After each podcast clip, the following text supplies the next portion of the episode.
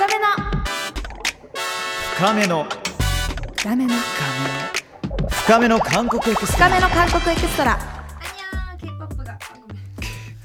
ミラ やばい象的俺今 な年何人ぐらいカフ上げろっていうの？生放送のカフ上げろはわかるけど収録でカフ上げない人初めて見たんだ初めてやったかもしれない。生でもなかったです。嫌いじゃなかった。ありがとうございます。すいません。声が通らないと思って、ああチェソアミダ。アニュアセヨ K-POP が大好きな私長谷川ミラと Hello! 韓国ドラマが大好きな私ハリー杉山がお届けする J-WAVE ポッドキャストの新番組その名も深めの韓国エクストラ。はい長かったコロナ禍も落ち着きついに自由に旅行ができるようになったこの頃うん。K-POP カルチャーのもっと深いところに手が届く生きた今の情報をお届けするのがこの番組。はい、まあ、今回2回目になりますけれどもね、お願いあのーみなちゃん、前回の最後にはね、はい。NHK ハングルナビでもおうん。なじみのソウル育ちのアナウンサー音楽プロデューサー新ウィス先生。ウィス先生。韓国語講座もちろん今日もあるんですけどもはい。覚えてますか？シャープ1のえー、먹었어요 パンもごそよ 밥 먹었어요 これがねちょっとしたねあのご挨拶みたいなね、はいいや本当に食事食べたのご飯食べたのって聞きながらちょっとしたご挨拶もあるっていうことでうんうんでこの間あのシャープ1の収録終わった後ミラがでこれ中国語でもありますよねって、そううんそうなんですよ、うんうんね、チューハルマっていう言葉があってさすがさすがハリーさいやん1年間住んでたんですよさす実はが そうそう。中国語でもそういう同じような挨拶の仕方がそうそう、うん。ご飯食べた。でもぶっちゃけ元気っていうようなニュアンスで、うんうん。おそらく俺合ってると思うんだけど、間違ってたら本当ごめんなさい。でもなんか本当に食べたかどうかよりかは食べてるぐらいちゃんと元気に過ごしてるっていうのがこれまたなんか言語違うのに同じって面白いですね。ね韓国語と中国語の。なんか、ね。温かさ感じません、うん。その言葉からわその国柄の。わかるわかる。日本語で言わないですよねご飯食べた？ってあ食べてる？ああと行く食った？みたいな。ないね。ないよね。ない。元気がな食った？ってないよね。ない威ないあとあれがいいですね。韓国語ってやっぱりあの目上の方への言葉遣いが全然違うじゃないですか。もちろん日本語と同じでね、うん。うん。いきなり変わるあのパンマガッソからなんだっけ、うん。シュッシュッシュッチ、えっとねあれですね。あのー シクサシかなクサ 식사하셨어요. 식사하셨어요. 식사하셨어요. 面白いですよねなんかそこまで教えてくれるのがあさすがだなって思いましたうんパンマねガッソって超わかりやすいからね先輩に言えないですけどそうだね今日ねどんな どんな韓国講座があるのかちょっとお楽しみにしていただきたいと思うんですけどもはい。どうしましょう今日のねトピックスは、うん、今日はあの、まあ、前回の、あのー回でもねお話しさせてもらいましたけどちょっとグルメのお話をさらに深掘りしていければと思います。もう韓国旅行といえば食に関するもうこの欲を満たしに行ってるようなもんでございますので、えーカフェスイーツのトレンドだったりね、えー、グアンジャンシジャンって言ってまあ市場ですねの食べ歩きなどを取り上げるグルメ会にしたいと思います。はい。ということで今回は韓国エンタメライターでソウルに住んでいたこともある、えー、K-POP ゆりこさんの3人でお届けしたいと思います。よろしくお願いします。よろしくお願いしゆりこさんます。お呼びするときには K-POP さんがいいのかゆりこさんどっちがいいんですかね？ゆりこさんでおゆ願いします。りこさんね。K-POP さんって言ったらやばいよね ね失礼しました。失礼しましたじゃあゆりこさんね、はい、実はね、いろい。この番組はい、作家さんでもあるゆりこさんですので、はい。一緒に番組作っていければと思うんですが、うん。まずはこちらからミョンドンもいいけど食べ歩きなら市場へ GO ほはい、あの日本人にも昔から人気のねスポットでもありますミョンドンの市場ですけども今は他にも注目されているシジャン、まあ、市場って韓国語でシジャンっていうらしいんですがうん。シジャンがあるんですよね。はい。えーまずはナイトショッピングでおなじみトンデムンの近くにあるトンデムン東大門でトンデムンの近くにあるグァンジャンシジャン100年以上の歴史がありエネルギッシュなリアルな韓国を感じられる場所なんですね。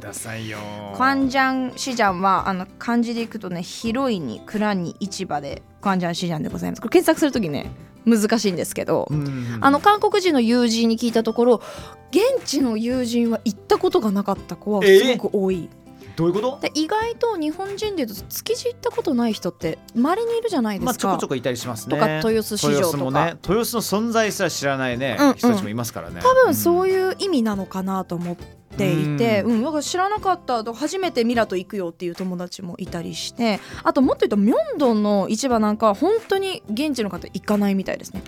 ミョンドンはもう観光向けにできた街だから、あの韓国人の友人は「えミョンドンなんてじゅ人生でもう3回行ったかな」とかそそうういう感じ。シチャンと比べるといやもう格段にやっぱちょっと値段も違ったりとか取り扱ってるもの違ったりとかするのかな。なんか街的な雰囲気としては現地の人が楽しめるバイブスっていうよりかは、違うのね。海外の人が楽しめうん。るブランドだったりとかバイブスがあるみたいで。なるほど。で最近はやっぱり TikTok でめちゃくちゃバズってたのがグアンジャンシジャンなんですね。うん。私もこの間行ってきたんですけどもうねまあトッポギから食べてないけどユッケとかから、はユッケなんて日本でも食べれないじゃないですか、そのうんうんうん正真正銘のユッケは、うんうんうん。もうそのユッケからあとはあのクワクワベキクワクワベキ、はい、クワベギクワベっていう。キドーナツですね。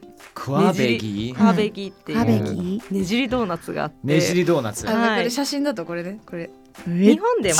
はいはいはい。えこれさ日本でもさあこっちこれです。はい。これでしょ？うん。あります。ツイストドーナツですよね。あるはあるんだけどこの油の使い方と砂糖の使い方がもう惜しみないんですよ。なんていうのかな？もうめちゃくちゃ甘い。の全力なんだ。全力なの。なるほど。ちょっとアメリカンって言ったらまた違うけどあ日本のなんてツイストドーナツってまだ若干なパン感があったりするけど、染み込んでます油が。奥まで。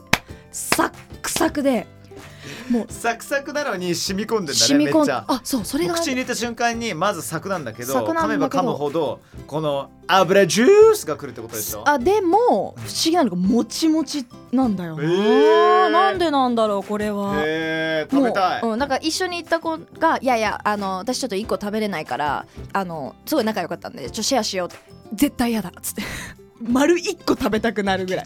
もうペロンっていけるからって「えー、嘘って言ってその子も買ってたら「あーシェアしなくてよかった」っていうぐらいサイズとしては大きいんだけどペロッといけちゃう。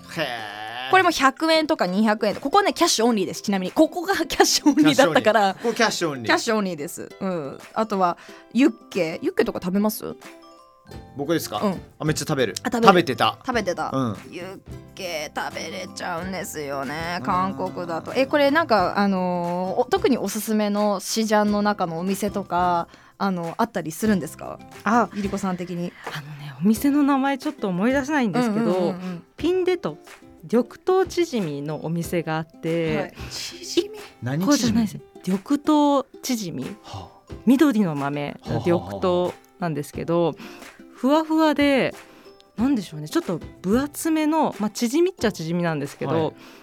ちっちゃいお好み焼き揚げお好み焼きみたいなへイメージで本当にふわふわなんですよ。表面はサクッとしてるんですけど、うん。うんまあ、さっきのクワベギと同じで、カベキちょっと揚げ焼きみたいな風にしていて、うんうん。そのお店が1個ではないんですけれども、あの本当に人が集まってる人気のお店があって、うん。ちょっと名前失念しちゃったんですけどちょっと積み上がって積み上げられてたりとか、はい、うんそこがあのそのピンデトがそのカンジャンシジャンの名物の一つかなって私は個人的に思っていてもうあと本当にあらゆる屋台フードというか、うん。ストリートフードがあるので、ぜひちょっと行ってみてほしいですね。うん。あの位置的にはトンデムンの本当に歩いて5分10分ぐらいの場所なのでそんな近いんですか？近いんですよ。近いんですよ。なんで私のおすすめは昼に、うんあのトンデムンにあるタッカンマリ屋さんがあるのでそこにまず行ってくだおさい。でもうお腹パンパンになってまたちょっと 5, 5分10分歩くとお腹空いてくるから。うんうん。空いてくるからまた市場に行ってそこでトッポギとかあの 別腹でドーナツを食べてほしい。あ歩ける距離。ドーナツは一日何食のうちの一食にあのカウントされるんでしたっけ？いや一食も入らないです。一食にも入らないなドーナツえそれで一日何食いくんだっけ？5ですね。5ですか？5ですね。だから朝昼夜夜深夜のめご飯だから。これゆりこさんこれあの親近感どうですか？あります？5食どうなの？ちょっとやりすぎなんじゃないの？ミラなのか？それともゆりこさん的にはちょっと気持ち超わかるなのか？気持ち超分かってたって感じです。分かってた。20代の時はそうやってました。はい。無限ですよ今胃袋。無限大人になればなるほど、うん。その一食一食が大事になってきますよね。いや今も一食一食。食べれちゃうんですよ。あとやっぱ韓国にいると歩くからものすごくいろんなところに行って歩くのでいつもよりも何倍もお腹がすくっていうのはあるかも。ね。わかります。あと皆さんのミラちゃんは代謝めちゃくちゃいいです。会うたびにめちゃくちゃ食ってるんだけども代謝がおそらくめちゃくちゃいいんでしょう。はい。だと思います。そうね、まあ、それもあるかもしれない、でもやっぱり短いあの韓国旅行する方って多分2泊3日とか本当土日の2日だけっていう方もいらっしゃると思うんです。そこで最高の海外旅行ができるっていうのが最大のこの韓国旅行の魅力だと私は思うからでさらにあのレストランとかなんていうのかサムギョプサル屋さんとかって深夜までやってるから時間を無駄なく24時間楽しめるっていうのが1個すごい魅力なんですよ。だから5食べれるよじゃなくて食べないと。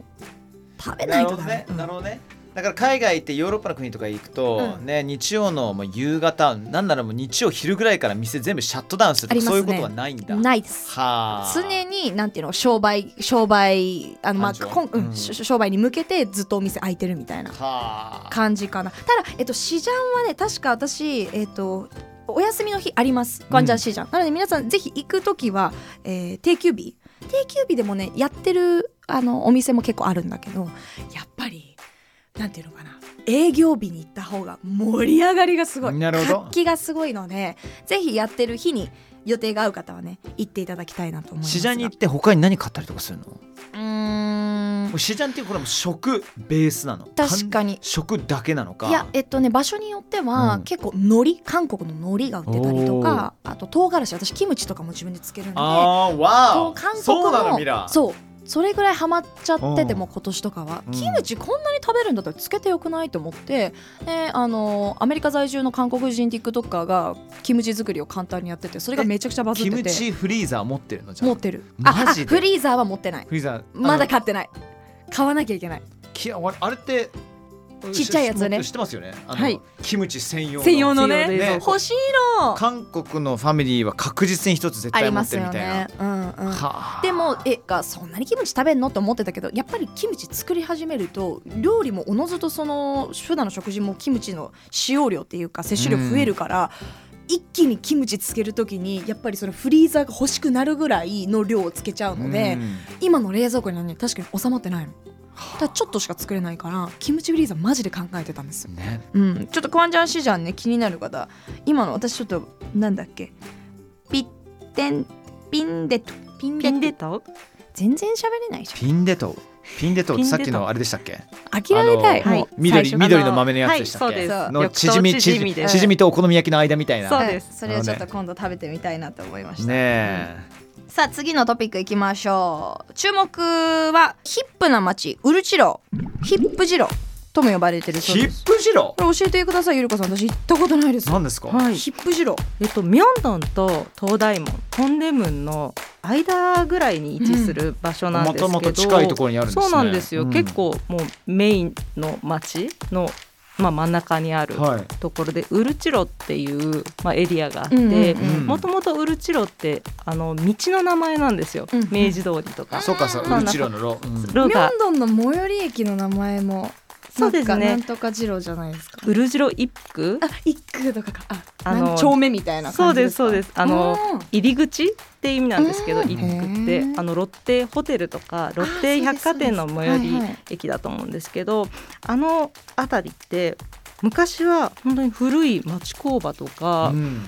ちっちゃいそのまあお店というか結構 B2B の,、うんうんあのネジ屋さんとかうんうんうん。そういう、へえあのちょっと何それちょっと東京で言うとさあのー、えっとあそこあそ御徒下町そう。的な？そう御徒町。うん。御徒町とかまさに。ちょっと下町寄りのさ、うん。そんなそうです。空気が流れてるのかな。日暮里屋さんがある。まさにうん。私も日暮里とか御徒町あたりかなと思っていてでこの前シンビスさんとうん。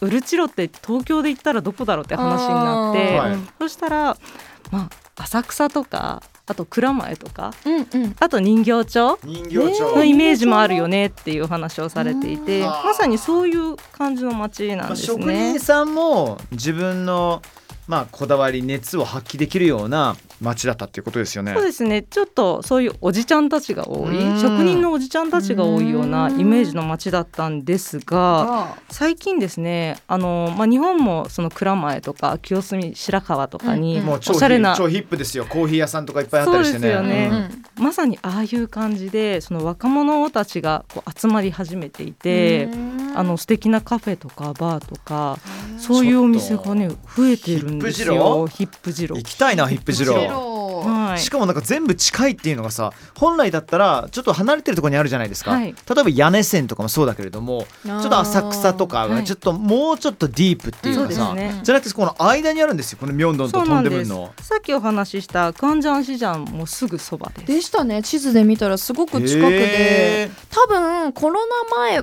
歩いたことは絶対あったはずなんですよ移動で、うん、ただ記憶がないので本当昔っていうほど昔じゃないですよね。本当ここの最近？そうですね。変化なのかな？おそらくもう56年以内だと思うんですけど、ね、はい、私も友達に連れられた時えそこに行くの？ってちょっとびっくりしたんですよ。そういうイメージがなくて、で行ってみたら本当に若い人たちがすごい、あのお酒飲んだり楽しんでてびっくりしました。行きたい行こう。行きたい。めっちゃ行きたい、うん、でもなんかあのカフェ文化がすごい今、うん、韓国あのだいぶコロナ前よりも流行ってるなっていうような印象なんですけど、はい、あみんなもそう感じたんだ。すごい感じ。うん、うん、あのもともと韓国の方ってえっ、ー、となんだっけことわざっぽい感じであのしんどんだけ寒くてもアイスコーヒーを飲むってぐらいコーヒーが好きなんですよアイスコーヒーが。なるほど。投資してでもアイスコーヒーみたいな感じだったかな。あオルチュゴドですかね。そうかも。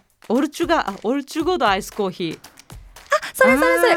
凍って死んでもアメリカーノそう。何それ？だから凍って死んでも？アメリカーノアイスアメリカーノ。であの日本だとまあ使わないけど、うん、アイスコーヒー頼む時ってアイコ1とかじゃないですか、まあ、使わないけど。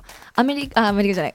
韓国ではアイスコーヒーの子あー花とか言うらしいですよ。ああ言いますか？はい。あーって言うんですよ。あーって言うんだって。何それ？面白くないですか？あー花って。あー花とかトゥトゥゲーとかって言ってオーダーするんですって。もう何でも韓国人って略すんだよねって。あーって。あーってあーって言うらしいんですよだからカフェっていうかそのコーヒー文化がまあ韓国ドラマ見ててもすごいこう多分持ってるシーンとかたくさん出てくるぐらい文化に馴染んでるのはまあ知っていたもののそれでもあのベーカリー系カフェがすごい増えたなと思ってて。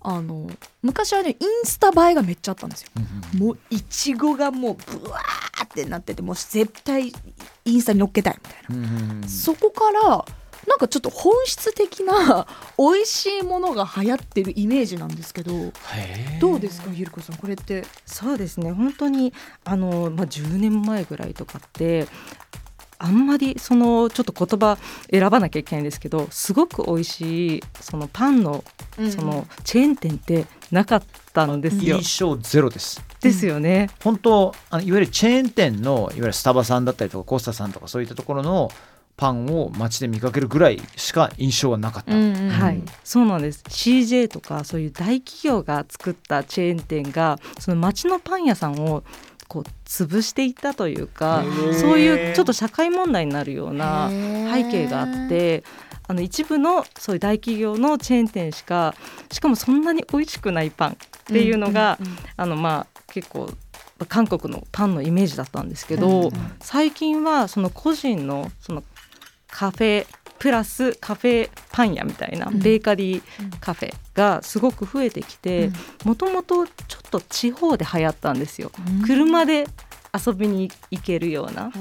ただ車を持ってる人ばかりじゃないんでそのブームがどんどん都心ソウルの都心にも広まって、うん。うん、あとやはりインスタ映えとかでカフェ文化がこう人気になってきたっていうのと相まって今ソウル市内にパンも美味しいカフェっていうのが増えてるんですでねしかも結構それこそあの先ほどの、えーと、ウルチロじゃないけどもともと工場だったのかなそれこそ。もともと何かの工場の居抜きみたいな場所にパン屋さんとカフェが一緒になってるみたいなとこ私2か所ぐらいありますよね。そうなんです。増えてるんですよ、はい、そういったところで取り扱ってるパンっていうのは基本的にじゃあ分かんないけどもう今我々ね JW 六本木ヒルズですけれども、うん、ロブションさんとかいらっしゃるじゃないですか、うん、ね、はい、あのようなああもうなんかクロワッサンだけじゃなくてちょっとなんかクロワッサンオザマンドみたいなアーモンド乗ってたりとか結構おしゃれ風な感じなんですか？どうどういうパン見かけたりするのかな、はい、そうですね、結構おしゃれ風のも多くて、あの先ほどソンミラさんがおっしゃったいちごいっぱい乗っかって、うんうん、ありましたよね。写真撮りたいみたいな、そういうのまだ残っていて今なんか人気なのは断面が美しいパン。出ました、うん、断面ブーム。断面ブーム。去年一昨年ぐらいか日本でも大ブームの断面が。断面が韓国もあってその生クリームだったりそのジャムだったりチクリームチーズみたいなそういうのをきれいにこうカットすると見える映えるみたいなパンがすごく人気なんですね。ここがパン屋さん。私今ちょっと写真見せてマジで？すごい広いの。日本とは想像できないぐらいこういう感じ、ね、全然違う全然違う。なんかなんかイメージ TY ハーバーじゃないけどほらそれこそあの下のねブリコラージュみたいな感じブリコラージュっぽい、うん、こういう雰囲気あおしゃれおしゃれ。あでもなんかさそれこそもともとはあのーいわゆる職人さんたちが、うん、まあ、工場じゃないけどもそのようなインテリアだったところを refurbish して、うん、そしてそこでパン屋をオープンしたっていう感じがするね。いいね。そうなんですよ。で見た目としてもちょっとこういう工場っぽい感じというかあ素敵素敵。パン屋さんじゃないんだけど結構中入ったらまあ多分ママ友会やってたりとかっていう感じ。パンもいろんな種類があって。いいね。これもミラがもうね素材いっぱいあるんですよ。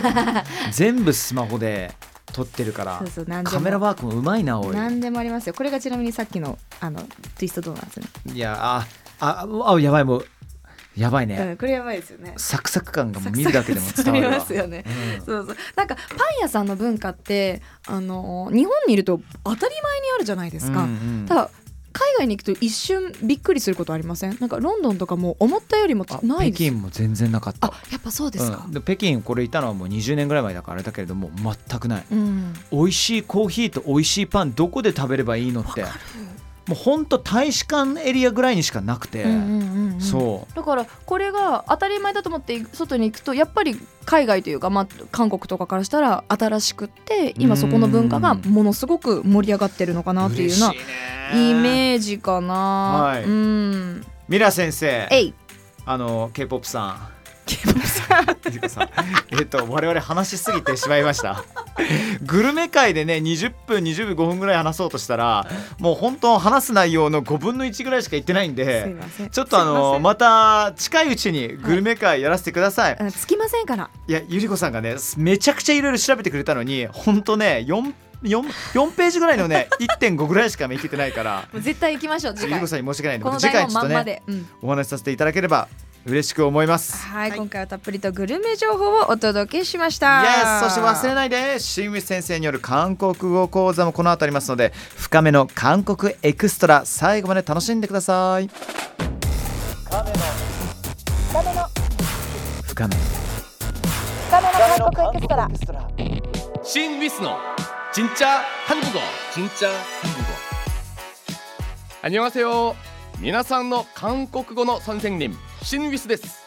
毎週最後は私ウィスの実際に韓国で使える韓国講座を番組と連動してお届けします。今週のキーワードはよ。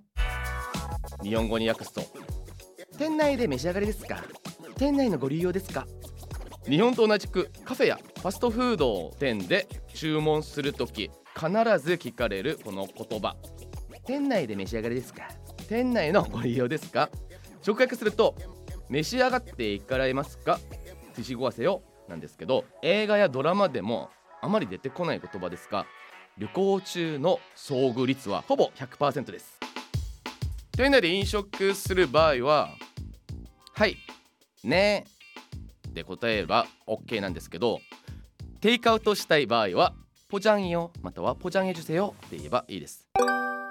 ポジャンエジュセ